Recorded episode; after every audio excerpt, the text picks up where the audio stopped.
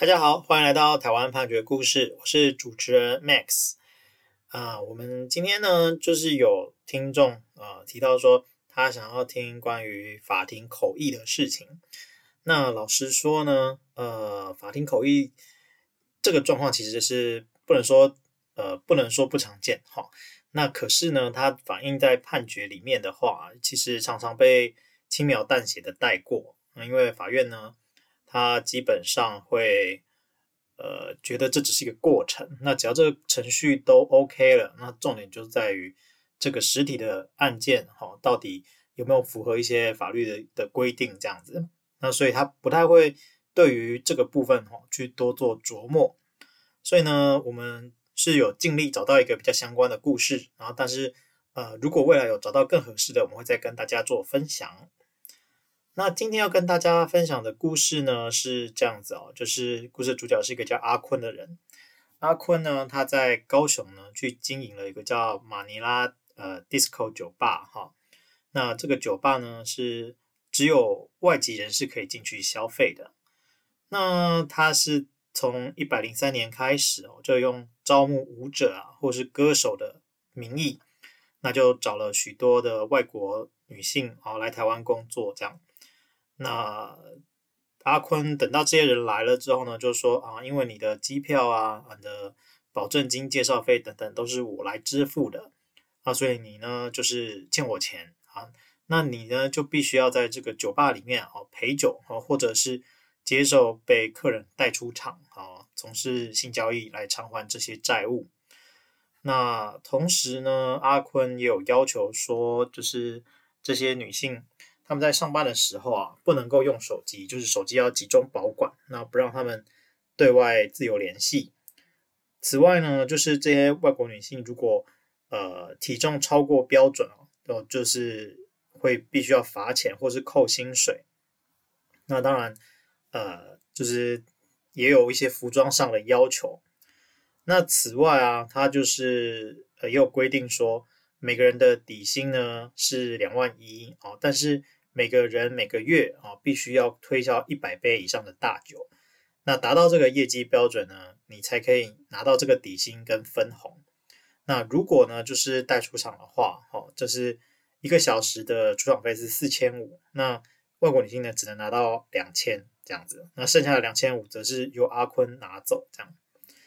所以，呃，根据起诉书呢，阿坤就是用这样子的方式哦，他就是经营了三年多。那直到一百零六年的时候啊，有个菲律宾籍的船员呢，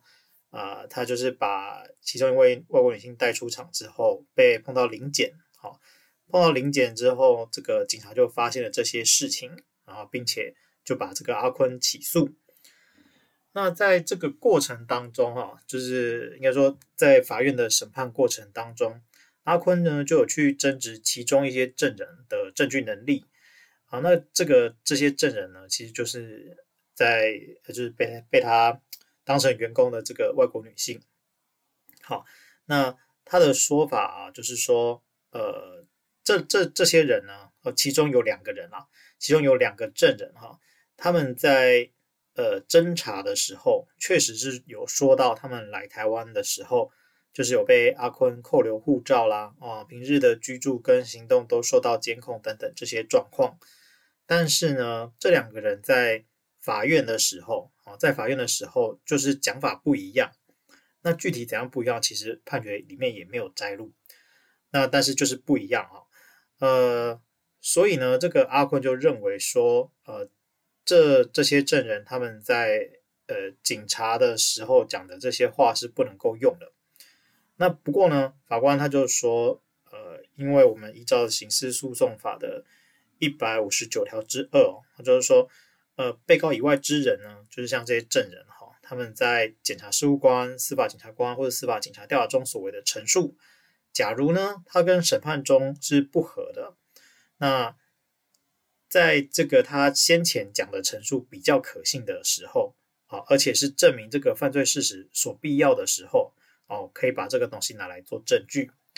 那法院就认为说呢，这两个证人啊，他。呃，在侦查中讲的是会让阿坤有罪嘛，所以是符合必要性的要件。那此外呢，呃，他认为是说这个警询的时候啊，他都是讲的蛮完整的，而且距离事发也比较近，好，所以认为这个是也是有可信度的。所以呢，呃，法官就把这个部分的证词拿来做证据。那接下来哦，就因为我们今天的重点其实不在于这个犯罪，而是我们这部分简单的讲一下。那就是说，呃，检察官起诉阿坤呢，是违反这个人口贩运防治法第三十一条第一项，就是意图营利啊，利用不当债务约束或他人不能不知或难以求助之情境啊，像是本案的话，法法官就是认为说，你这个是呃，你到底为什么会帮？这些外国女性付钱啊，你到底是不是真的有付？而这些款项依照约定是不是本来就是你该付的？这个你都讲不清楚。那这些外国女性来了台湾，她是难以求助的，她也不知道可以跟谁反映，那是一个孤立无援的状态。所以国家有义务呢，去负起责任，好去保护她们。那这个阿坤呢，在呃利用这样的状况哦，去迫使这些外国女性从事性交易啊，所以就是。呃，法定刑是六个月以上五年以下的有期徒刑，它可以并科新台币三百万元以下的罚金。那就这个部分，好，法院呢就是认为阿坤的行为已经构成了人口贩运防治法第三十一条第一项的规定。好，所以呢，最后哦，阿坤就被处了这个有期徒刑一年十个月。那这个部分呢，在上诉到二审的时候啊，在这个行为数的认定上，就是一些法律的构成要件的操作上有些微的不同，所以刑度有略微的调整，但基本上都还是维持呃认定阿坤还是有罪这样的结论。那上诉到最高法院的时候，这个一样是阿坤的上诉也是被驳回。后来呢，阿坤呢就提起了再审哦。那再审的时候呢，他就主张说啊，这两个证人呢，哦，他是第一审的证词的内容跟警询笔录是相反的，而且呢，呃，这两个人在警询陈述的原意呢，跟笔录记载的内容是不一样的啊，也就是说，他可能在警察的时候回答有，好，但是笔录答案没有，可能这是比较极端的例子，但是可能就类似这样的状况，那。阿坤呢就说，这是因为啊，警询的时候，这个翻译的人员啊，他不熟悉菲律宾各乡镇当地的方言或者是其他缘故，所以这个翻译是错的。然后呢，他就说，这两个女性呢，在台湾的期间啊，都其实都受到他很多的照顾，所以他在第一审的时候啊，其实是有做有利于阿坤的证词，但是没有被法官接纳啊。这两个女生呢，回到了菲律宾之后啊，啊，她知道阿坤因为警询的笔录被错误的记载而有罪哦，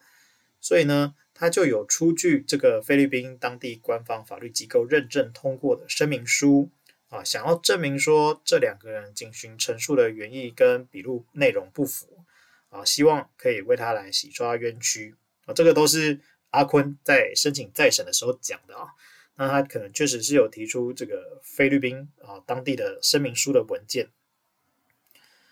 那再来就是说，呃，这这这两个人呢，呃，在一二审证词的时候啊，其实就是由谁来当通译啊，这部分是很明确的啊。但是呢，阿坤主张说，哈，这两个女生他们在警询侦讯的时候，哈，呃，并不是。呃，就是说他不知道是谁来翻译的，然后呢，所以这些翻译的状况也是错误的啊，有这样子的状况，所以呢，他提出了这个新的证据，想要申请再审。好，那但是呢，法官就认为说啊，呃，你虽然呃是认为有这样子的状况，好，但是呢，呃，呃，这两个女生其实在侦查中由谁来担任？翻译这件事情，其实在卷里面都查得到。好，那事实上看起来跟这个在审判中其实也是同一个人。那在审判中的时候，这个法官也都有去确认说，呃，你的这个翻译到底了不了解菲律宾的方言啊，各地方言的状况。所以呢，呃，法官就认为说这个部分的程序是没有不当的。那再来呢，呃，针对内容不一的这个部分哦，法官认为说，呃，这两个外国女性、外国证人啊，啊、呃，就是在侦查跟审判当中的陈述内容是不一样啊、但是这个翻译呢，他仍然都是如实的翻译，他并没有因为自己的意思去做修正，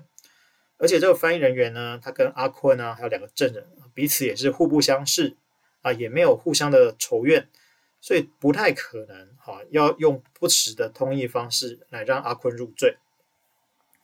那再来，阿坤虽然有提出这个声明书哦，但是呢，呃，这个声明书阿坤并没有提出中译本哦，就是翻译成中文的版本。那也没有哦，由我国的驻外机关去加以认证。那所以这个文件到底本身